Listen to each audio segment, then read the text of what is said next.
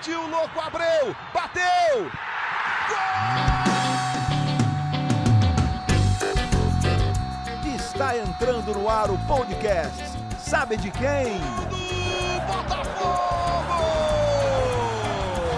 Do Alvinegro, do Glorioso. É o GE Botafogo.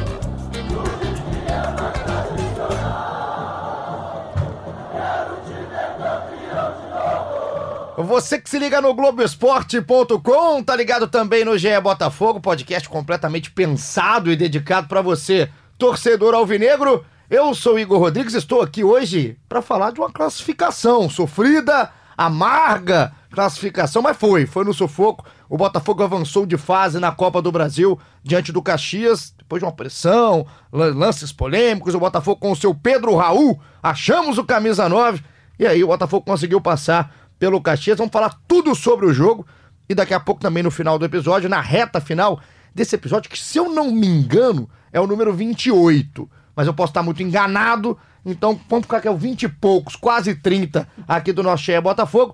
Estou na companhia dele, setorista do Botafogo aqui em 2020. Davi Barros, primeira vez, hein, Davizão? E aí, Rodrigo? Tamo junto aqui, tudo bem? Rodrigo, já errou É, meu nome de cara. bem, Chegou bem. bem. aqui o Davi, tudo bem? Tudo bom, amigo, você? Tudo certo, cara. Jogo, né? Jogo bom? Jogo, assim, na bacia das almas ali, o Botafogo conseguiu, né? Rapaz, que, que Foi, sufoco, pra- né? foi emocionante pra quem não é Botafogo, para quem é botafoguense, foi emocionante. Até Dilma nem precisa, né? De tanta emoção assim, Nossa né? senhora. E aí o Botafogo conseguiu avançar no empate contra o Caxias. O Davi aqui pra falar tudo comigo sobre esse jogo. E o nosso convidado da vez, que já esteve aqui no ano passado, numa, num episódio polêmico, que Elogiando o Barroca. elogiou o Barroca, comparou Botafogo ao. Manchester City. Não, não, não, não, não. Isso aí uma é- pôs de muita isso, é- isso a gente vai voltar nesse assunto, né? Essa, vo- essa voz que, que já tenta se defender mesmo antes de começar é dele, Thiago Quintela, companheiro aqui do Globoesporte.com. Sabe tudo de tênis, né? Inclusive, faz o, o merchan aí do, do, do podcast de tênis, que agora é novo, é novidade. Isso aí, Igor. É prazer estar aqui.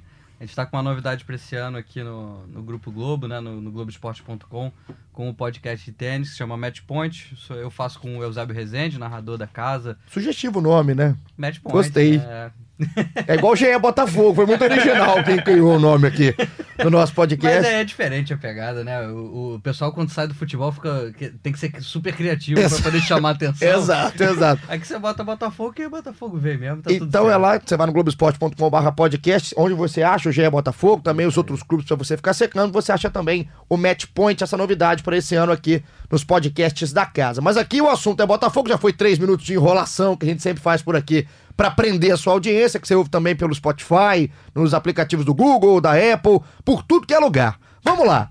Quarta-feira de futebol, o jogo às 9, 21 e 30, popular 9 e meia da noite, lá em Caxias. Taiwan Leira, set- setorista do Botafogo, tava por lá, né? Tava, tava. É, deve estar passando um frio danado, o Taiwan com seus cabelos encaracolados. Um abraço pro Taiwan.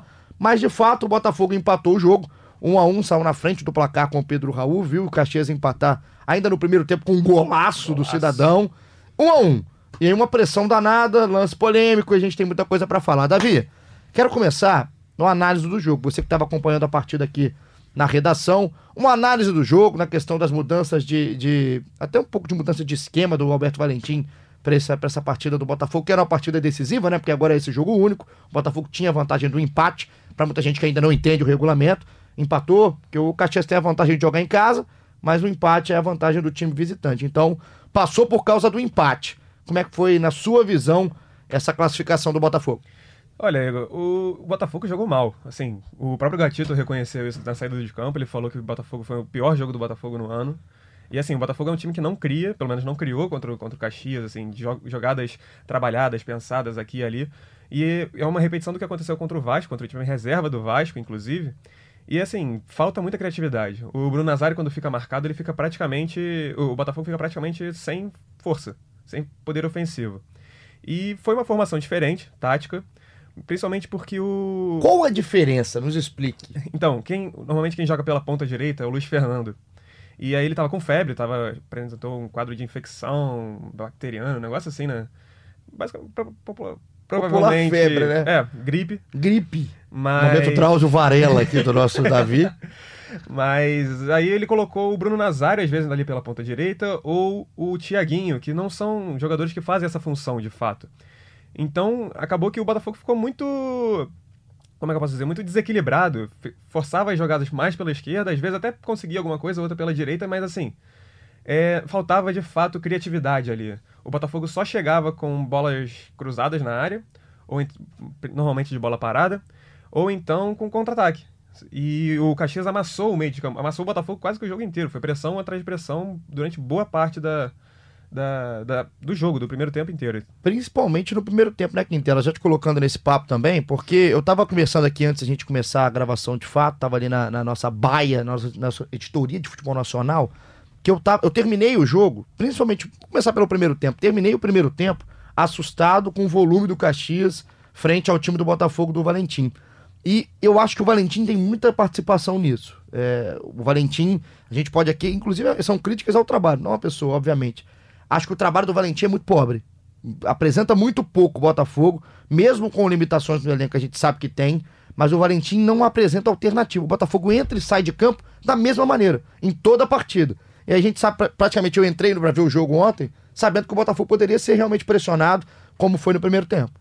É, vou começar aqui me defendendo Ih, da, da- do, do- do da história do Manchester City, porque você vai entender o gancho que eu vou querer é, dar pra esse contexto. Vamos lá. É, o Botafogo com o Barroca, ele tinha uma ideia de jogo que era ter a posse de bola. E era uma ideia de jogo, eu, eu falei na época do Manchester City, porque era o, o desenho tático, não comparando o time, obviamente não. O que a gente vê hoje com o Valentim, o Valentim tentou mudar essa ideia. Ele tenta ter um time reativo. Ele tenta ter um time que pega a bola e, e- e sai em velocidade no contra-ataque ou no próprio ataque mesmo. O problema é que ele tá, ele tá tentando basicamente destruir ali, entre aspas, o destruir o que o Barroca fez, para ter um time mais agudo. Porque o, a grande crítica ao trabalho do Barroca era que o time tocava muito sem criatividade. O que acontece, o que aconteceu no jogo do Caxias, o Caxias deu a bola pro Botafogo no início do jogo, mas pressionava alto. E fazia o Botafogo sair jogando. Impedia que o Botafogo saísse num contra-ataque. Se o Caxias não pegava a bola e partia em velocidade para o Botafogo reagir. O Caxias pressionava o Botafogo no campo de defesa. E aí dava a bola no Carly ali na defesa e era um bico para frente. O Caxias retomava a bola e começava novamente um ataque com calma. Então, assim, o Botafogo realmente foi totalmente passivo no jogo, não teve o que fazer com a bola. Me parece um time que não tem muita noção ainda do, do de como é que a gente joga tendo a, a posse de bola. Sabe por Isso quê? é preocupante. É, que você falou, eu concordo contigo na questão da análise, assim, da, da, da mudança de conceito, né? Principalmente com o Valentim é, começando essa temporada, enfim. Uhum. Só que quando você quer ter um time reativo, você precisa, pelo menos, seu time tem que ter velocidade. E o meio campo do Botafogo é completamente lento. Ele depende da velocidade. Ele depende de duas coisas. Ele depende da velocidade do Luiz Henrique e um pouco do Bruno, do Bruno Nazário, que é veloz e, e sabe jogar com a bola no pé.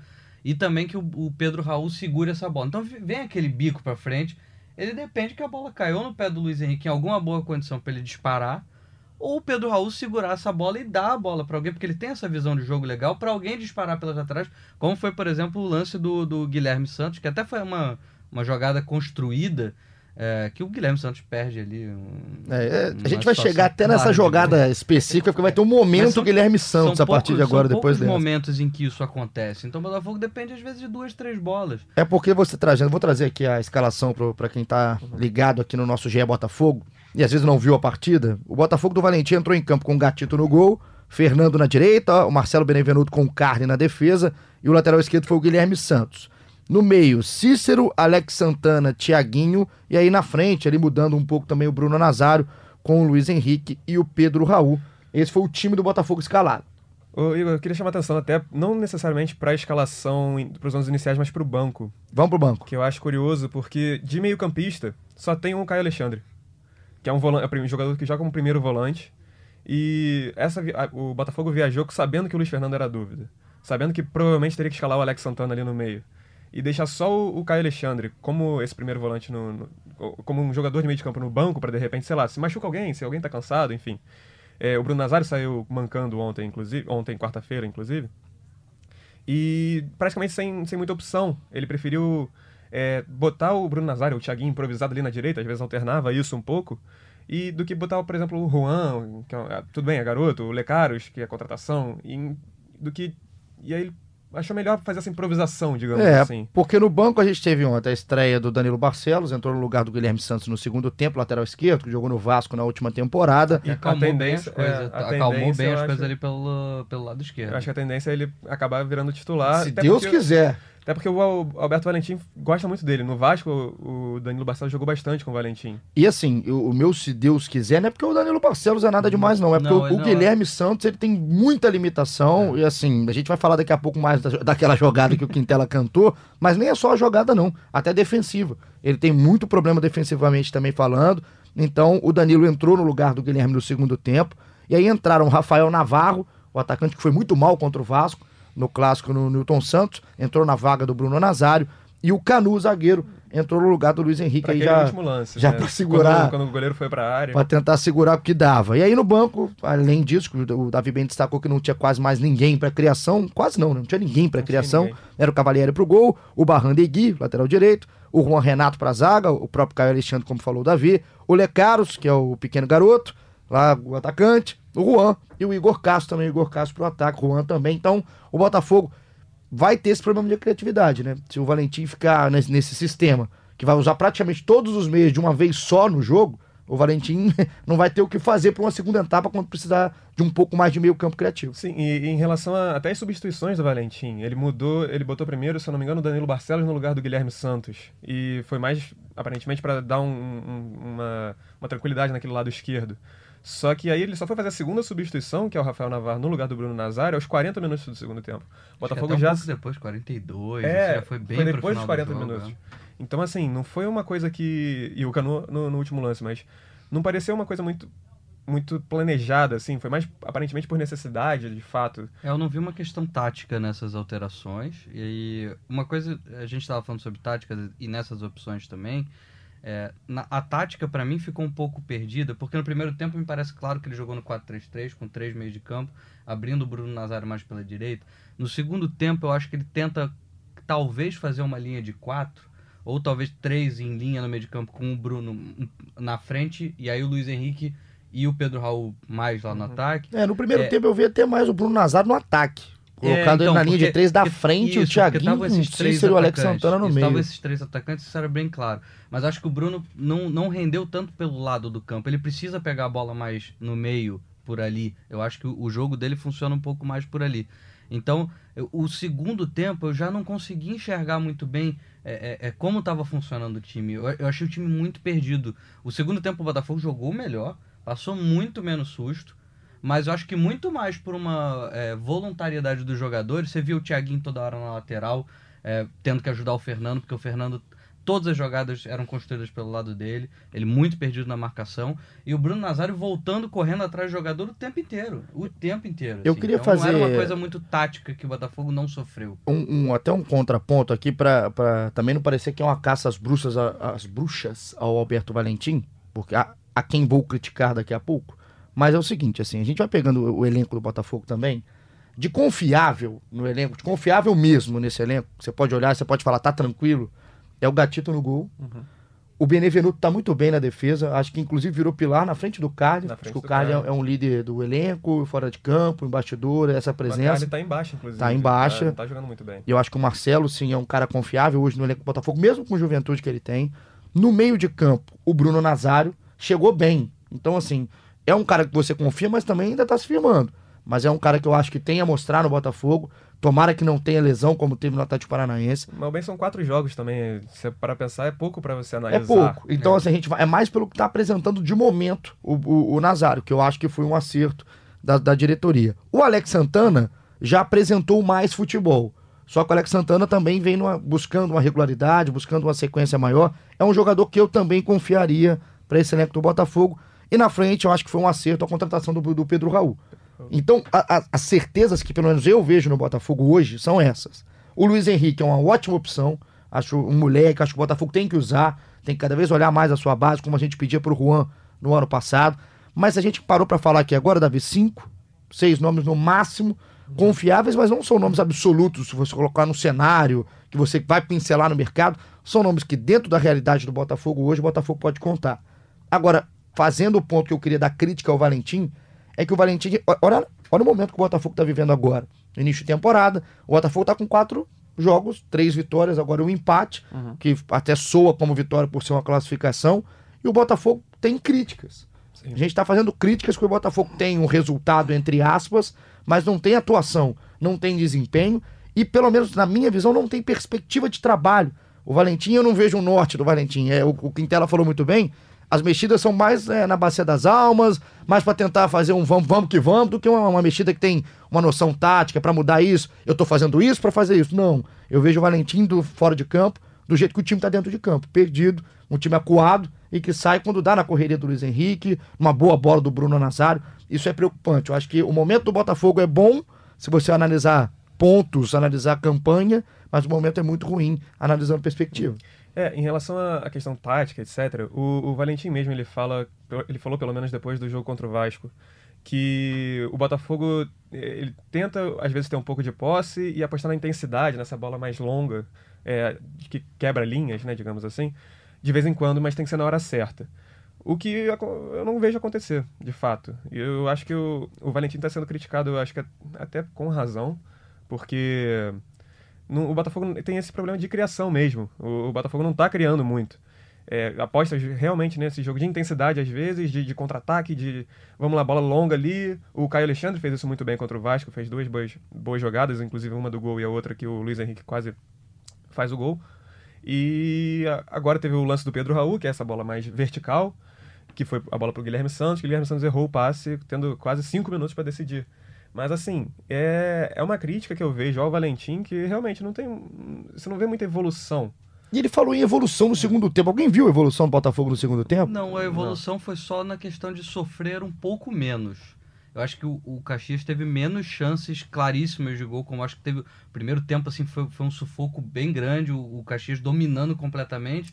O Caxias, mas eu acho que o segundo tempo teve um pouco a ver também com o nervosismo do Caxias, de saber que tem que resolver o jogo. É, ainda com a questão do, do pênalti ali no primeiro tempo, talvez um pouco na cabeça. Então você viu os jogadores muito tensos reclamando com a arbitragem. Bom ponto até, Quintela, pra te, eu vou te interromper só porque você tocou no ponto importante pra gente falar, que o Botafogo, além de contar é, com a sorte em certo momento que o Caxias não conseguiu aproveitar suas chances, e o Gatito foi bem em alguns lances, e depois que o Caxias achou aquele golaço de fora da área, teve um lance de pênalti. Inclusive na transmissão da Globo, era o Sandro Meirahit na central do apito. O Sandro, ele viu o pênalti, sim, é, na jogada, se eu não me engano, um pênalti não marcado, uma jogada do Gilmar pela direita, um braço do Marcelo Benevenuto. E é uma jogada até muito clara, né? Lembrando que não tem É, VAR aberto. nesses Braço jogos, a- a- o VAR na, na Copa do Brasil só a partir das oitavas, o braço estava aberto, né, ocupa espaço, então é um pênalti claro e até fácil de ser marcado, que não foi marcado, isso acaba pilhando um pouco mais o time do Caxias, concordo, o Botafogo deu sorte nessa ocasião do árbitro. Como é que é o nome do árbitro? Pediu pra pegar o, o É Lucas Caneto Belotti. Lucas Caneto Belotti, para dar nome aos bois aqui, o Lucas Caneto Belotti não viu a penalidade. Sofreu uma joelhada, inclusive, né, depois do. É, tá- do- tá- na tomou, minha opinião, na minha opinião, a arbitragem dele num todo foi muito ruim. É, ele deixou os ânimos muito exaltados desde o início do jogo, não soube controlar a partida. É, tiveram vários lances mais ríspidos, fa- faltas é, não dadas e ainda essa questão do, do pênalti. Ele acerta só, acho que no último lance do jogo, que a bola pega no, no braço do Fernando. Que aí não é nada. Eu, ali eu não- minha- não- Então, eu tenho minhas dúvidas. Eu fiquei na dúvida se ele tava abrindo o braço, se ele tava. Se É, eu acho tava, que tá mais fiquei na Essa questão, até o pessoal da, da- do, o Sandro Merahit falou que isso. foi, né? É porque tá muito próximo também, é muito rápido o lance, então, e ele tá de lado.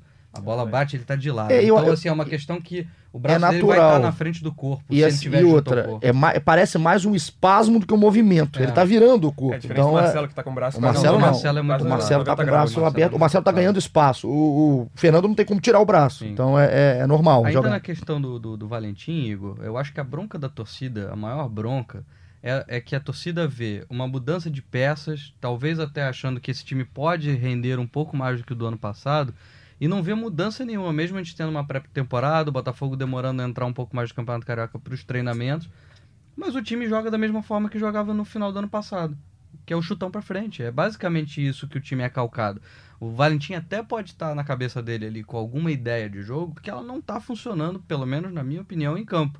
E aí é claro que contra times mais fracos como o Rezende, como é, os outros times do Campeonato Carioca, o Macaé, que o Botafogo ganhou, isso pode acabar funcionando. Quanto o Caxias, já não funciona tão bem, porque o Caxias é um time mais arrumadinho.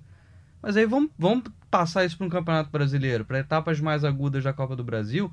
É por isso que a torcida está preocupada, porque sabe o que aconteceu no final do Campeonato Brasileiro do ano passado, que todo jogo era um sofrimento. Ganhou do, de 2 a 1 um do CSA, por exemplo, em casa, com um chutão para frente que a bola caiu no pé do, do, Igor, do, é, do, do Igor Cássio. Igor Cássio acabou decidindo um jogo que o Botafogo jogou muito mal. São cenários muito parecidos. Então você vai vendo essa repetição e você fala assim, tá, não tá mudando nada. Então acho que é por isso que a torcida tá na bronca, que vê o Valentim é, é, não conseguindo fazer um time jogar, nem o do ano passado e nem esse. E ainda em relação ao Valentim, é, é curioso reparar a repercussão das até as nossas matérias no Twitter, por exemplo. É, a gente subiu ontem a coletiva à noite, depois do jogo e tal, e tinha muito mais comentários pedindo fora Valentim do que curtidas na matéria, pra você ter uma ideia. É, é uma reação, é uma reação acho que natural, acho que é, mais ou menos a gente compartilha da mesma ideia que o Botafogo não tem ideias. É, se tem, estão escondidas na cabeça do Valentim que não conseguiu colocar isso em campo. Então, mas aí é que tá. É, como tem muita gente pedindo fora Valentim, vale lembrar que ele tem multa rescisória, assim como todo, quase todo jogador, quase todo técnico. E agora há pouco, agora há pouco, semana passada, o, o Botafogo é, o José Ricardo entrou na justiça contra o Botafogo e a justiça deu ganho de causa, cabe recurso ainda. O Botafogo vai recorrer, deu ganho de causa ao Zé Ricardo, que agora o Botafogo está devendo 1 milhão e 400 mil reais. Então você para pra pensar, pô, o Valentim, digamos, vai ser, digamos que seja demitido por causa da pressão da torcida, que até o próprio comitê de futebol levou em consideração no caso do Honda. Isso aqui não é, não é nem informação, né, não é nada, é opinião mesmo. Não sei se vai levar em consideração para uma possível demissão do Valentim. Mas o Valentim, se for demitido, tem multa tem muita rescisória. Então o Botafogo já está até o pescoço com dívidas e tudo mais. E eu acho que isso está bem claro, acho que desde o do, final da temporada. Que acho que já havia uma insatisfação do trabalho. O próprio Montenegro deu aquela declaração desastrosa, dizendo que quando viesse o Botafogo SA ia sair Valentim e vários jogadores. E me parece que não sai por, por uma questão financeira. Não é por uma questão de ideias. Vamos trocar o técnico, porque precisamos de um técnico diferente nesse momento. É, é uma questão financeira. O Valentim fica no Botafogo por uma aposta do Botafogo falar, bom, é isso que temos, a gente vai ter que pagar muito mais caro se a gente tiver que mandar ele embora, então, por enquanto, segue ele vamos torcer para dar certo. acho que a, a, intenção da diretoria é essa, é torcida para que dê certo de alguma forma. E vamos falar de coisa boa também, já para o torcedor que está ouvindo aqui, já tá... É porque é uma classificação também, né, é, tá Eu ia falar, assim, tomara que, assim, é, de tudo que aconteceu nesse momento que tá ruim de futebol dentro de campo, que o Botafogo pelo menos teve, teve sorte. Porque eu já vi o Botafogo também em outros momentos jogar bem e não ter sorte, já, várias vezes. Né? Então, isso é um bom ponto. E o segundo bom ponto, e aí eu acho que a gente tem que falar, eu falei aqui em um certo momento sobre criatividade em mercado, e o Botafogo teve no Pedro Raul. Pedro Raul foi uma grande contratação eh, no todo do Botafogo. Eu tô colocando dentro da realidade do Botafogo. Que o Botafogo não podia pagar muito. O Botafogo tinha que pegar um camisa 9 que não tinha mais no elenco. O Botafogo sofreu muito ano passado. Não teve ano passado, inclusive. Sofreu muito no ano passado. E aí achou o Pedro Raul, que fez um bom campeonato pelo Atlético Goianiense. E chega agora no Botafogo, fez o terceiro gol, se não me engano. Terceiro ontem. gol em três jogos, considerando amistoso, quatro gols em quatro jogos. Exato, fez contra o Vitória, né? Vitória, e aí marcou contra o Macaé e contra o Resende. Contra o Vasco ele não jogou. Então Macaé Resende, agora faz contra o Caxias. Mais do que o gol em si, a característica do Pedro é interessante, né? O gol, o gol do Botafogo foi no cruzamento do Bruno Nazário, casquinha do Carli, ele aproveita com um bom posicionamento no meio, no, no meio da grande área. Agora, o que eu falo dele é que ele participa muito do jogo. Não é o cara que fica estático na, na, na frente. É um atacante, como muita gente fala hoje, mais moderno. Tá me, tá me agradando o estilo de jogo do Pedro. Ele é grandalhão, mas ele tem muita habilidade, ele tem técnica. Então, assim, ele não é o jogador uh, que vai fazer só aquele pivô, que vai segurar a bola só e ponto. Ele é um jogador que participa, volta, chega no meio de campo, ele domina, dá um passe, ele deixa os jogadores em condições de, de, de criar jogadas. É, é, e fora que ele tem uma boa finalização também, é alto, então o cabeceamento, o, o cabeceio ajuda, é, o posicionamento dele é muito bom.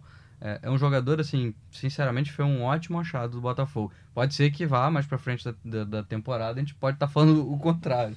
Mas nesse momento, pelo menos, parece ser um, um, grande achado do Botafogo. Até brinquei com vocês que eu não vi o Botafogo ganhar essas jogadas do jogador segurar a bola no escanteio e ganhar o escanteio há muito tempo, porque sempre é um, um, um Vinícius Tanque segurando essa bola é. e vira um tiro de meta que não ou adianta, arma um né? contra-ataque para adversário. Tem qualidade, né, Davi? Tem, não. Ele joga pra caramba. O Pedro Raul, assim, e comparado com o Botafogo tinha ano passado, ele seria titular no ano passado também. Tranquilamente. Fácil. fácil. E ele colocou até como meta 10 gols.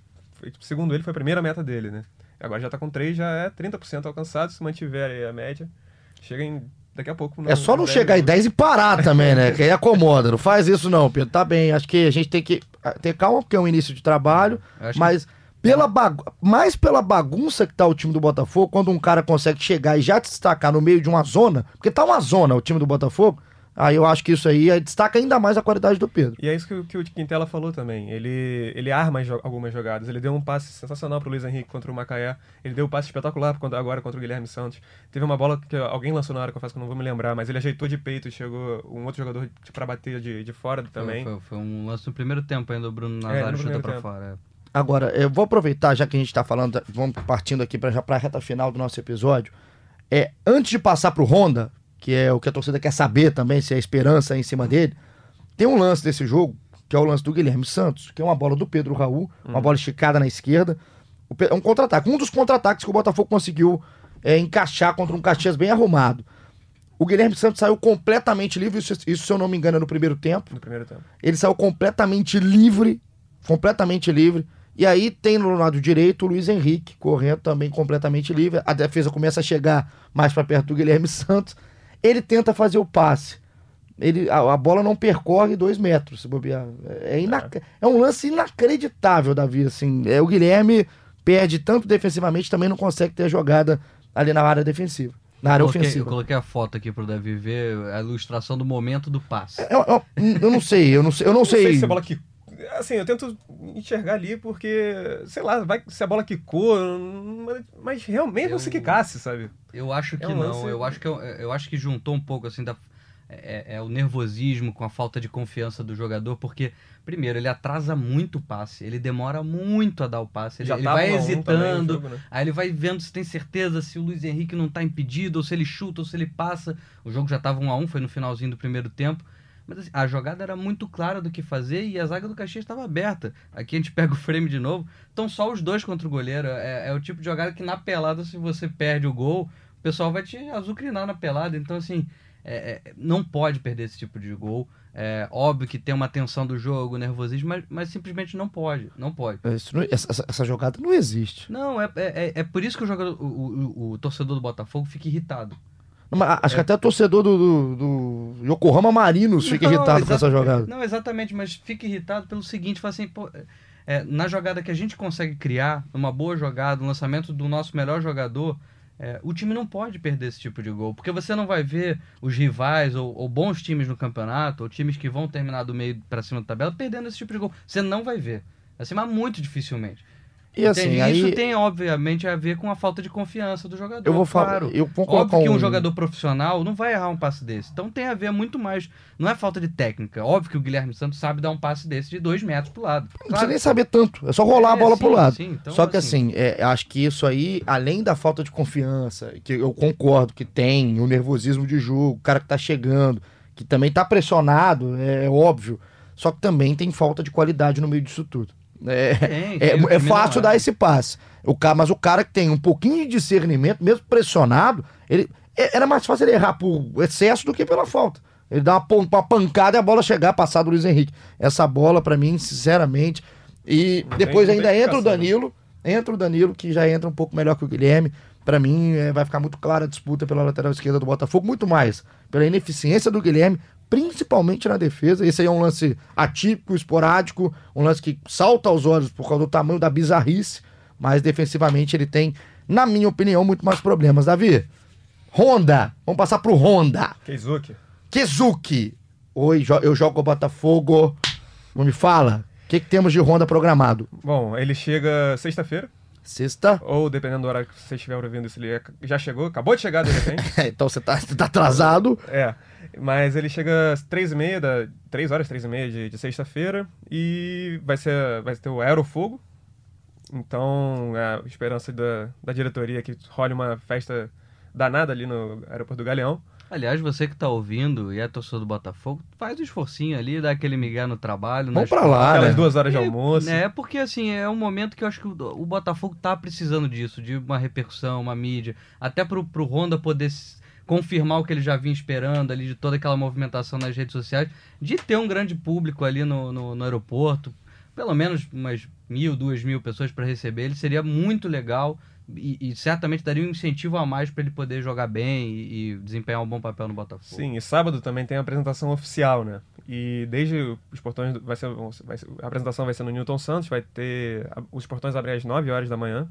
Aí vai ter show, vai ter amistoso sub-17, vai ter um monte de coisa, um monte de atração ali. E, e a, a, coletiva dele, se eu não me engano, é 11h40, a coletiva de apresentação, e logo que vai ser transmitida para o telão do estádio.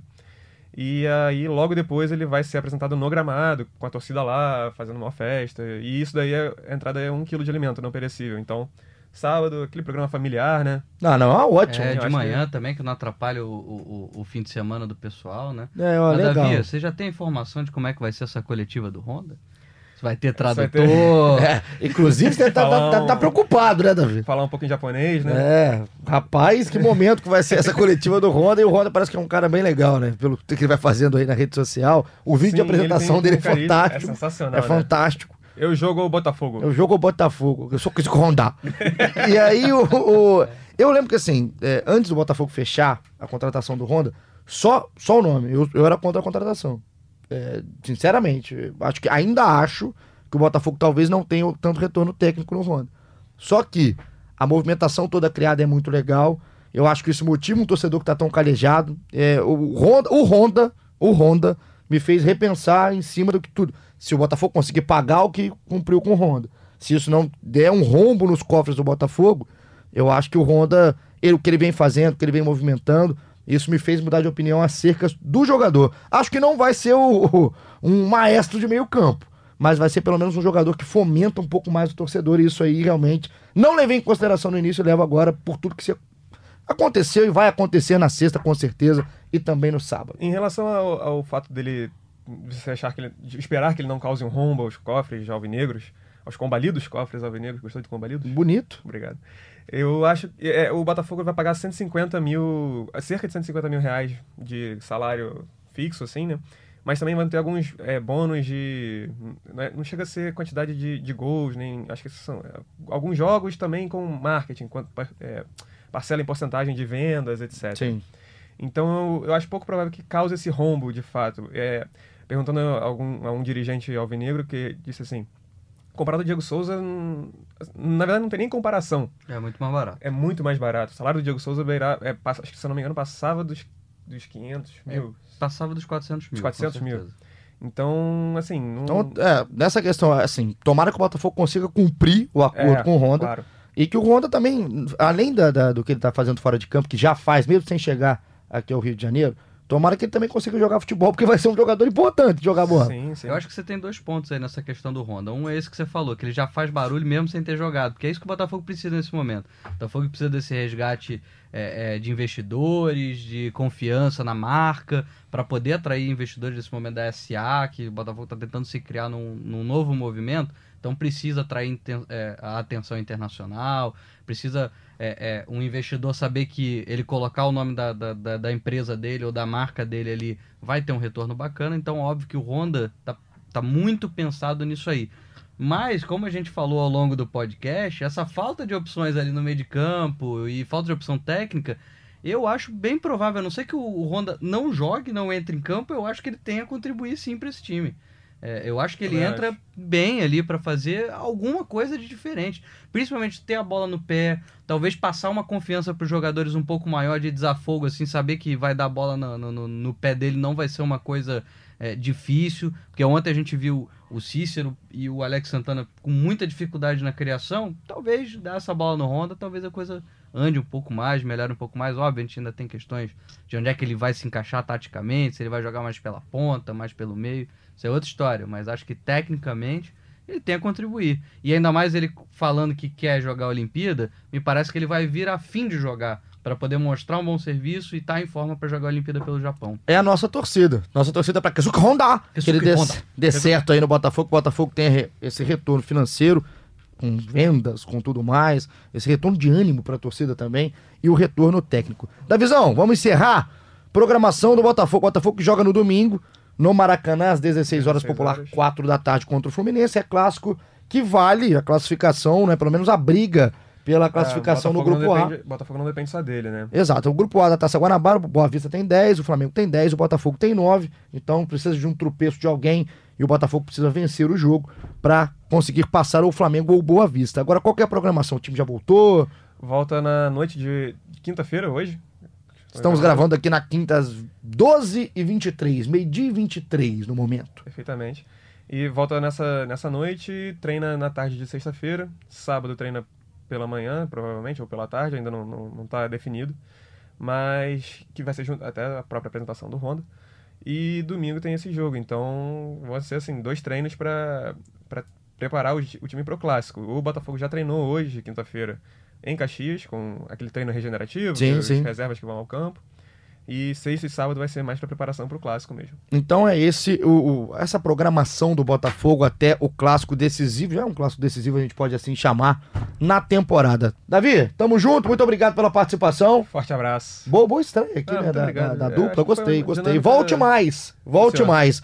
Quintelinha, tamo junto, hein? Tamo junto, Igor, Davi, um prazer participar com vocês. Sempre as ordens aí quando precisar, é só chamar. É isso. E você que tá ligado no globesport.com/barra podcast, também no Spotify, por onde for, vá ao aeroporto na sexta-feira receber o nosso querido japonês. Kisuke Honda. Kisuke Honda, o querido japonês.